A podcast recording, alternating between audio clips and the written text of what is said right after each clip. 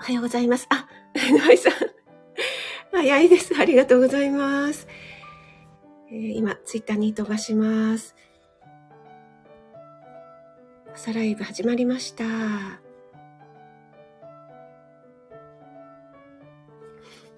ということで、改めて、おはようございます。あ、BGM 聞こえてますね。えー、皆さん聞こえてますでしょうか？ありがとうございます。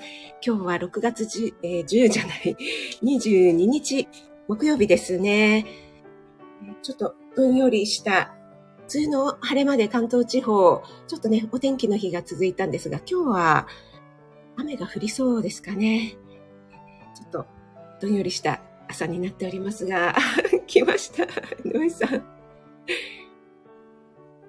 職味さん、遅い。すみません。え、準備してたんですけどね、おかしいですね。3、2、1ってなったら、あの、11分になってしまってました。もう相当早くから準備してないとダメですね。あしゅうちゃん、おはようございます。ローガンさん、コテちゃん。ありがとうございます。おはようございます。あ、まるまるさん理想的な。ありがとうございます。ツイッターを見てくださったんでしょうか。はい、あの、ちょっとおじいちゃんに褒められてしまいまして。いやー、歩き姿が美しいねーって 言われまして、朝からちょっと、あの、気分が上がりました いやー、遠くからさっきから見てたんだけど、惚れ惚れする歩き方、歩き方のみ褒められましたはい、ありがとうございます。あ、森キムちゃん、おはようちゃんです。お越しいただきありがとうございます。森キムちゃん、あの、おとといですね、早速私のオキシトシンの配信をしてくださってありがとうございます。そしてね、あの、つくしちゃんのホスピタリティが素晴らしかったことを森キムちゃんの配信でもうしみじみ感じまして私とペコリンちゃんがですね、あーっていう感じで はい。あ、トッツさん、おはようございます。お越しいただきありがとうございます。えー、皆さん同士でご挨拶もあり、ありがとうございます。えー、早すぎ、NY さん、しゅうちゃん。えー、しゅうちゃん、すごい頑張りましたね、昨日は。そう、結構ですね、あの、こういった、なんでしょう、医療現場もそうですし、管理栄養士とかもそうなんですが、アドバイスをしているときはですね、それをすぐに行動に移す方ももちろんいらっしゃるんですが、なんか全然響いてないなーっていうふうに思っても、だいぶ経ってからそのことを思い出したかのように、実はやってますとかいう、実は最近始めましたっていう方が結構いらっしゃるんですよね。なんかあの、精神科のね、お医者さんとかも結構言われたりしますけども、患者さんにアドバイスとかをしたときに、全然実行に移してくれないなと思っても、それこそ本当に2年とか3年経ってから、ようやくこう響いてくるというか実行に移そうっていうね、人がやっぱりいるので言い続けるのは意味のあることなんだ、みたいなことをね、おっしゃってましたけど、しゅうちゃんに響いてきたな、ということで嬉しく思っております。あ、しゅうちゃん、ありがとうございます。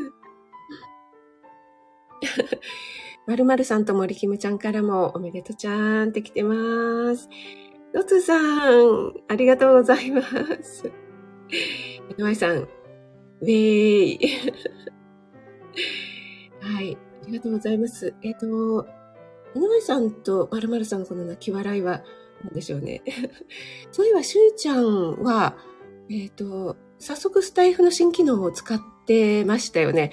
私ちょっとね、よくまだ分かってなくて、出てきたんですけども、ちょっとスルーしてしまいました。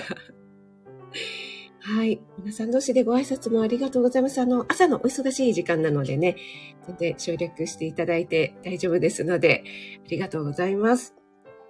高田さん、おはようございます。お越しいただきありがとうございます。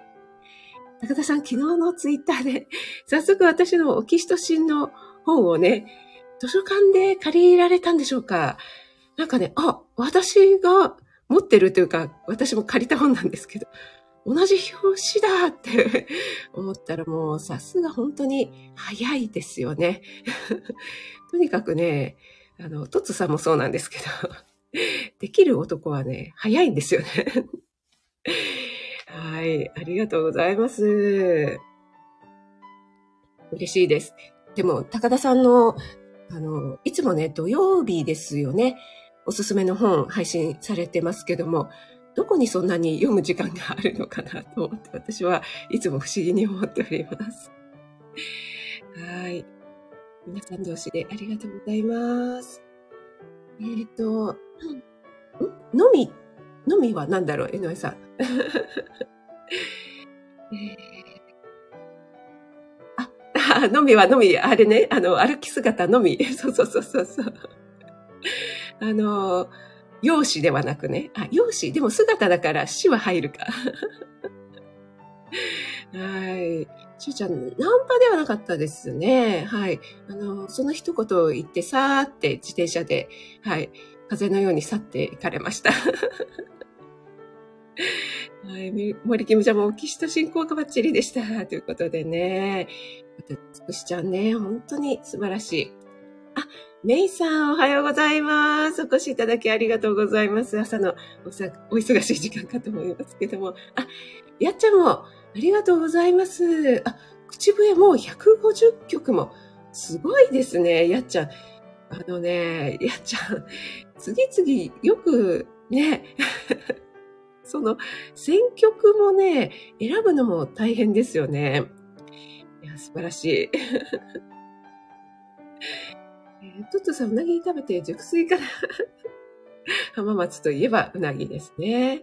はい。シュウさん、早朝からな。早朝はね、あんまりね、やってるお店ないですからね。はい。あのー、公園でね、なんか、コーヒーでもペットボトル、ペットボトルじゃなくて、なんだろう、ななんて言うんでしたっけ？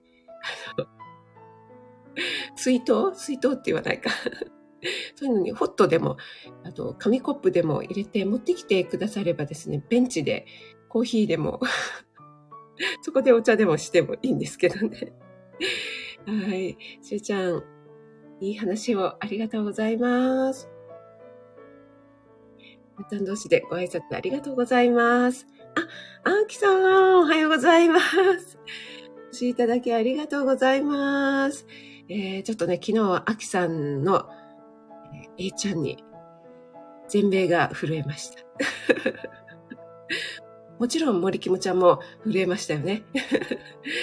あきさんファンの森キムちゃんですから。あ、やっちゃん1周年だったんですね。あ、やっちゃんおめでとうございます。1周年 &150 曲達成ということでね、しゅうちゃんってこういうね、皆さんのあの、お誕生日とか、そういった記念日をすごくよく覚えていらっしゃいますよね。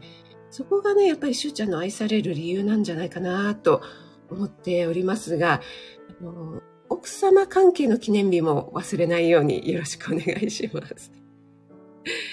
はい。あ、高田さんは、あ、しゅうちゃん、ありがとうございます。えっ、ー、と、目標、目標なんちゃらを設定しておけばよかったですね。アドバイスをすぐ実行しない。これ定説です。本当そうですね。高田さんもやっぱり実感されてるんじゃないかなと思います。あの、打てば響くみたいな方もたまにね、いらっしゃいますけども、そういう方の方が少ないかもしれないですよね。私もですね、IT 関係のリテラシーが全然高い方ではないんですけどもね、友達、リアルの友達関係でもう本当にアナログ人間で、全然こう、キャッシュレス化も進んでなくて、なんだろう、ペイペイもやったことありません。それこそクレジットカードを使うのはあんまり好きではありません。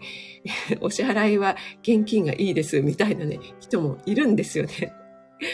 そういう人にですね、いや、現金だと小銭とか溜まって逆にちょっとめんどくさくないとか、いろいろね、話してて、いや、そんなことはないとかってね。クレジットカードだといくら使ったかわからなくなるから、や、言ってたんですけども、それを言ってたのがもう2年ぐらい前だったんですけども、ようやく2年ぐらい経った今になってですね、あの、キャッシュレス化が進んでるようですよ。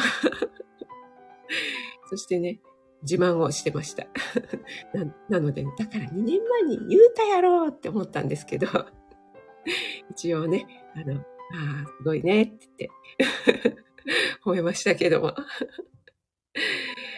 りがとうございます。ちょっと採用飲ませていただきます。あ、えっ、ー、と、高田さんは、あれ、あれ、どこにかれ、諦めるのも早いです。通勤電車はすべて、ああ なるほど。えっと、森キムちゃんは、あきちゃんのお歌に、やっぱり、やっぱりですね。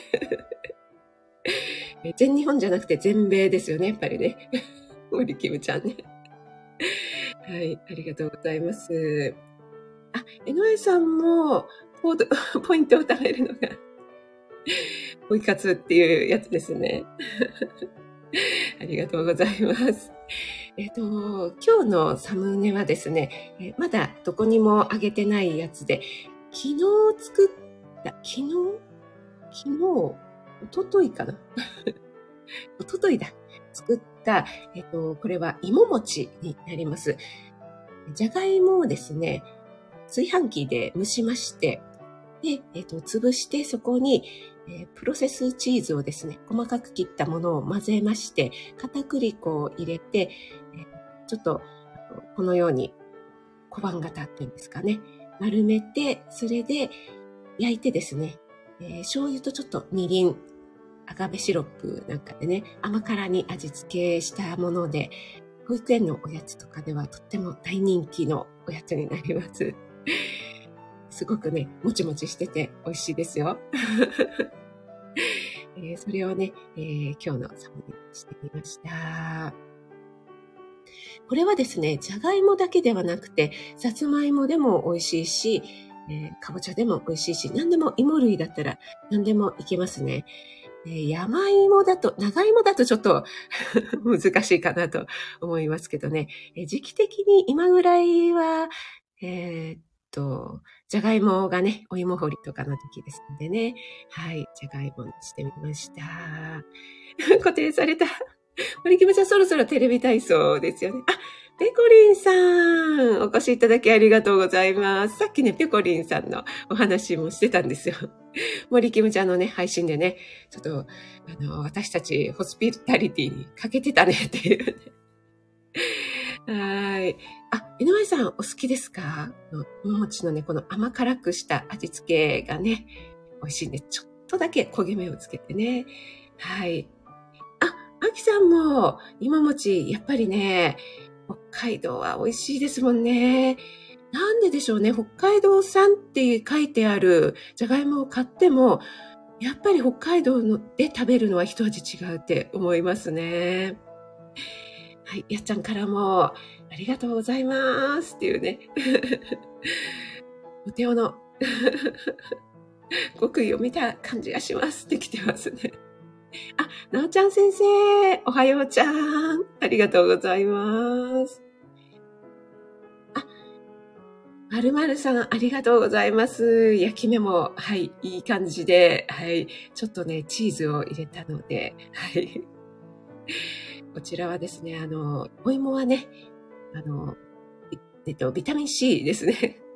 でんぷんで守られているのでね、ビタミン C も加熱しても失いにくいという特徴がありますので、ビタミン C とカルシウムの組み合わせでいいんじゃないでしょうかということで、今日のタイトルはですね、タンパク質、カルシウム、鉄分というね、えー、その組み合わせが大事だよっていうお話をね、少しだけしてみたいなと思います。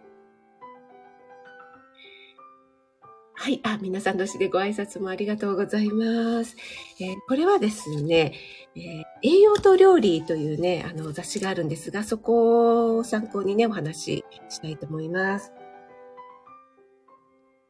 えっ、と、まずですね、高田さんもよく配信でね、されていますけども、例えば、タンパク質だけとかね、カルシウムだけ、骨粗鬆症予防にはカルシウムだけとかね、えー、鉄分だけとか、貧血予防に鉄分だけとかとっても、あんまり意味がないってことはないんですけども、バランスが大事だよっていうことでね、このタンパク質、カルシウム、鉄分っていうのは不足しがちなものでもありますので、このね、えー、バランスよくとってもらうというのが双方で、こう、お互いに、あの、いい関係をして吸収率を高めてくれるっていうような働きをしますので、えー、そのお話をね、少しだけしたいと思います。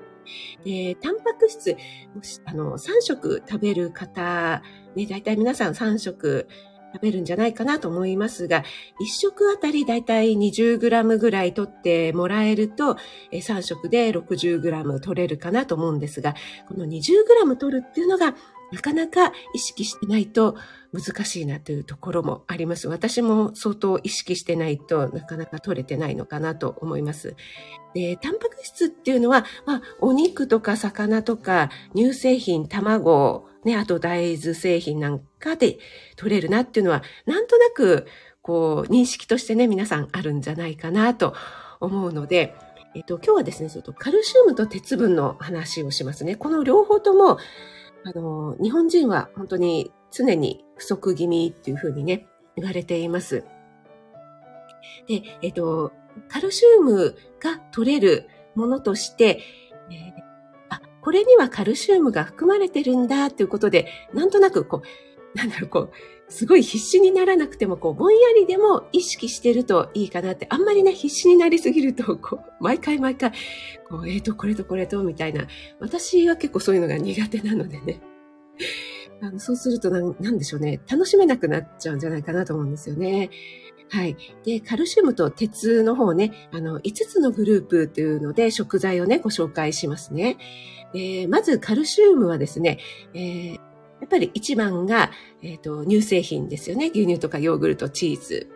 そして二つ目が魚ですよね。これは骨ごと食べられるようなちりめんじゃことかししゃもとか、えっ、ー、と、私よく煮干しで出汁を取るとその後酢醤油で食べたりするんですが、そういった骨ごと食べられるのっていうのは効果がありますよね。あと、缶詰なんかもいいかと思います。そして3番目が大豆、大豆製品ですね。今私メンバーシップで結構特集でやってますけども、私自身が大豆製品大好きっていうのもあるんですが、大豆製品を積極的にね、取り入れてもらえると結構タンパク質取れるんじゃないかなと思います。そして良質なタンパク質なので、大豆製品っていうとやっぱり高野豆腐とか納豆とか豆腐とか豆乳とかいろいろなね、油揚げもそうですし、いろいろなところであの、加工されて使われていますよね。あの、和食にはね、とっても使いやすいと思います。そして4番目として、ちょっとね、あの、あ、これもなんだっていうところかなと思うんですが、乾物ですね。これは干しエビみたいなもの。桜エビとか、あとは切り干し大根なんかにも非常にカルシウム多く含まれています。あとはごまとか刻み昆布とか、ういったものをですね、これ乾物なので保存性が効くので、えー、ちょっとね、常備しておいてもらって、ちょこちょこと料理に活かしてもらえるといいんじゃないかなと思います。そして5番目としては、これもね、えー、ちょっとあの、あまり意識がないかなと思うところかと思うんですが、青菜ですね。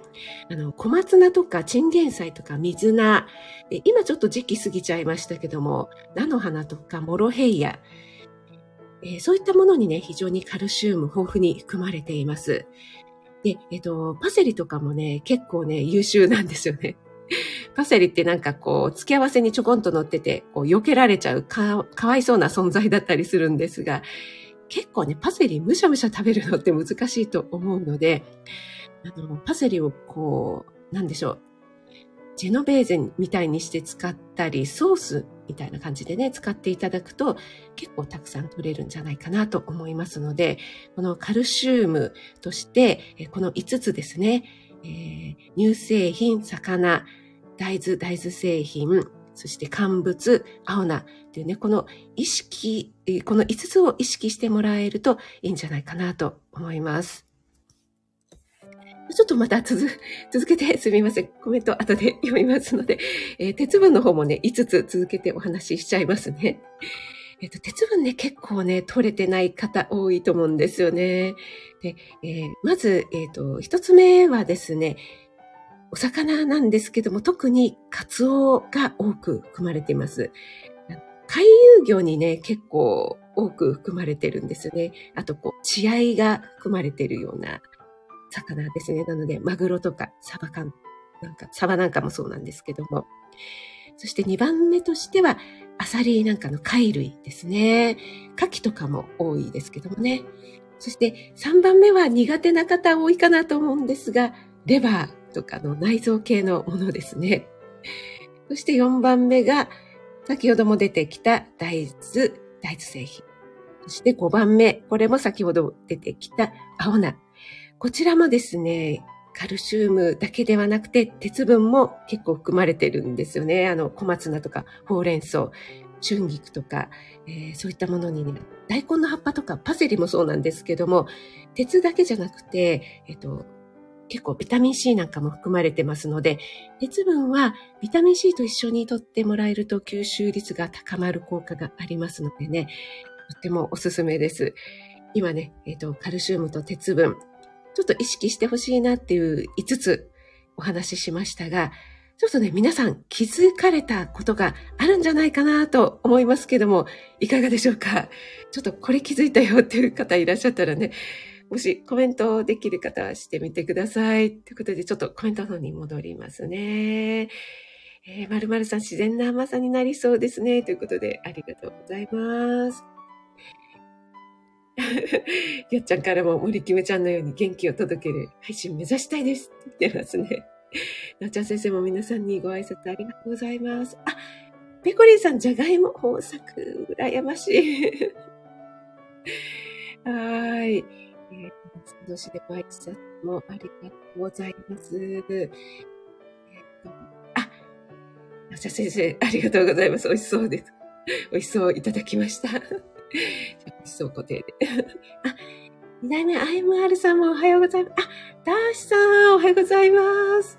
お越しいただきありがとうございます。今日はですね、すごく、あの、管理栄養士的な真面目な話をしています。いつも真面目ですけどね。あ、よっしー、おはようございます。お越しいただきありがとうございます。えー、皆さん同士でご挨拶もありがとうございます。いつもね、よしもお忙しい時間なのに、ありがとうございます。えー、皆さん同士でご挨拶ありがとうございます。あ、よしね、やっぱりしっかり摂取していかないとということで、結構ね、あの、最近一食だけとか、あの、ま、無理に3食お腹空いてないのに、あの、同じ時間に食べるっていう必要もないのかなっていう気もしていますが、やっぱりね、えー、一食とかだとなかなか取るのが難しいんじゃないかなっていうふうに私は思いますね。あ、まるまるさんはパセリお好きですか？そうそうそうなんですよ。カツオはですね、すごくおすすめですね。よし、ありがとうございます。高田先生もおすすめされてたサバ缶ですね。はい。大豆万歳。あ、ふみさん、お越しいただきありがとうございます。あ、のちゃ先生、素晴らしい。はい。え、っとですね。あ、大豆版の、あ、IMR さんも素晴らしいですね。大事なこと、いつも、そうなんです。私、あの、真面目系配信者なのでですね、前回もお話ししたんですけども、スタイフはですね、あの、真面目な話をすると再生回数が伸びないというね。なんで皆さんここで泣き笑いになるのか私は不思議でならないんですが。もっとね、あの、エンタメ系のちょっとだけね、配信をすると、急に配信数、あの、再生回数が伸びたりするんですけど、おかしいなって思ってるんですが。はい、あの、IMR さん、そしてね、えー、なおちゃん先生がおっしゃってくださった通りですね、この大豆製品には、タンパク質私ちょっと飛ばしてしまいましたけども、この、どれもに入ってるですね、今日お話しする、した、したかった、タンパク質、カルシウム、鉄のすべてに入っているというところでね、この大豆、大豆製品を取れば、この3つすべてが取れるというところでね、えー、素晴らしいんじゃないかなというふうに思ってますので、私はね、これを押したいと思います。はい。でですね、あの、タンパク質の方はやっぱり、あの、お肉、魚、そして、えっと、乳製品、大豆製品、これを合わせて、えー、だいたい1食で 20g ぐらい、えー、目安としてね、取ってもらえるといいんじゃないかなというふうに思います。で、えっ、ー、と、それにプラスしてカルシウムと鉄っていうのを意識すると、ああ、もうあれもこれも取らないといけないなっていうふうになってしまいがちなんですが、大豆製品を積極的にね、取るだけで、この3つがバランスよく取れるということでね、そこに、あの、パンとかね、乾物なんかを意識的に取り入れていただくととてもいいんじゃないかなと思います。以前に私があの、切り干し大根とか、あとわかめを戻すときにヨーグルトとかで戻してみるっていうね、お話をしたかと思うんですけども、同じく管理栄養士のね、エイタスさんに教えていただいたんですけどね、そうすると、こう、両方とも食べられて、そして、カルシウムも倍増するっていうね。そして鉄分も取れるよっていうのでね、非常にね、あの、効果的な食べ方なんじゃないかなというふうに思います。なんか無駄にしない食べ方ですよね。はい。と、やっちゃん。あ、今冷蔵庫の中に、ん？カルビのような 油揚げ。カルビのようなですか はい。ぜひね、作ってみてください。あ、ひじき豆作り置きしておきますということで、本当にね、ひじきも、あの、乾物、ひじきの鉄分が入って、そしてお豆の大豆が入って、そしてそこに、えー、結構ね、その、油揚げ入れたりしますよね。美味しくなりますけども、この組み合わせすごく絶妙ですよね。美味しくて、しかもね、栄養価のバランスも理にかなっているっていうね、結構日本食にはそういったものが多くあるんじゃないかなと思いますので、これからもね、そういったものをちょっと押していきたいなというふうに思いますね。井上さんが、やっちゃん、それ気になります。私もめちゃめちゃ気になっています。はい。あ、わらが空いたら冷ややっこと納豆ということで、いいですよね。私も小腹が空いたら、あの、ちょこっとね、チーズをつまんだり、高田先生と私が推しているドライフルーツとナッツをね、つまんだりとかしています。チーズはね、ちょっと、あの、塩分もあるのでね、食べ過ぎ注意というところがあるんですけども、ナッツなんかはですね、全然無塩、食塩不使用で、あと油も使っていないものとかでもね、全然美味しく食べられるので、むしろそれに慣れてしまうと、ちょっとね、あの、味付けしてあるものがすごくしょっぱく感じるようになってきますのでね。はい。こんな感じで、あの、お腹が空いた時に 利用してもらえたらなと思います。そうなんですよ、大地さん。あの、ひじきにはね、鉄分、水溶性っていうか、あの、植物性なので、ちょっとね、吸収率が低いかなというところがあるんですけども、ペコリンさんのようにね、他の食材と上手に合わせていただいてね、吸収率を高めて食べて、美味しくね、食べていただければなと思いますね。やっぱりあの、体にいいからって言っても、あんまりね、美味しくないと食べられないですよね。あとは本人がね、好きじゃないとというところがあるのでね、あの、まあ、レバー苦手だったら無理に食べなくてもいいと思うので、他のね、鉄分が含まれている他の食材で補うとかね、そういうふうにしてもらえたらなと思います。はい。そうですね。よしさんもね、めちゃくちゃ気になるって来てますけども。はい。随分で贅沢な油ですよね。ねペコリさん、本当そうですね。昔の人はね、賢い、あの、おばあちゃんの知恵っていうのはね、あ、これって、もう昔からあるこういった料理って、そういった栄養価とかね、こう分析されたり、こうエビデンスとかない時代のものだったりするじゃないですか。だけども、後々になって、こう、よくよく調べてみると、あ、栄養価的にも理にかなってたんだなぁ、なんていうのがわかるとね、あやっぱり面白いなぁ、なんて思いますよね。私もそういうところがね、あの、栄養学とか料理の面白いところだなぁ、なんていうふうに思いますね。はい。え、ー、と、夏は食感もあってダイエットにも、はい、そうですね、まるまるさん、あの、噛み応えがあるのでね、えー、高田さんもおっしゃる通り、脳にも刺激がいきますし、えー、ゆっくりゆっくり噛んでいただくとね、あの、なんでしょう。例えば、ドーナツとかふわふわの カロリーだけが高いようなパンだと食べた気がしないですよね。すぐ食べ終わっちゃって。なんか脳に満腹ジュースに刺激が行く前にもうちょっと食べちゃうっていうところがありますけども、ナッツとかそういったものだったらね、そこまで バクバク食べずに済むんじゃないかなと思いますのでね、ぜひ試してみてください。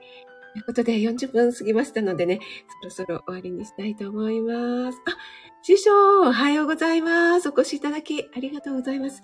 今日はですね、タンパク質、カルシウム、鉄分のバランスが大事っていうことでね、えー、ただ、どんな食材に入っているのかっていうのがね、なかなか見逃しがちな食材があるので、この5つを頭に入れとくといいよっていうお話をさせていただいたので、そこのところだけでもちょっとアーカイブ振り返って聞いていただければなと思います。ありがとうございます。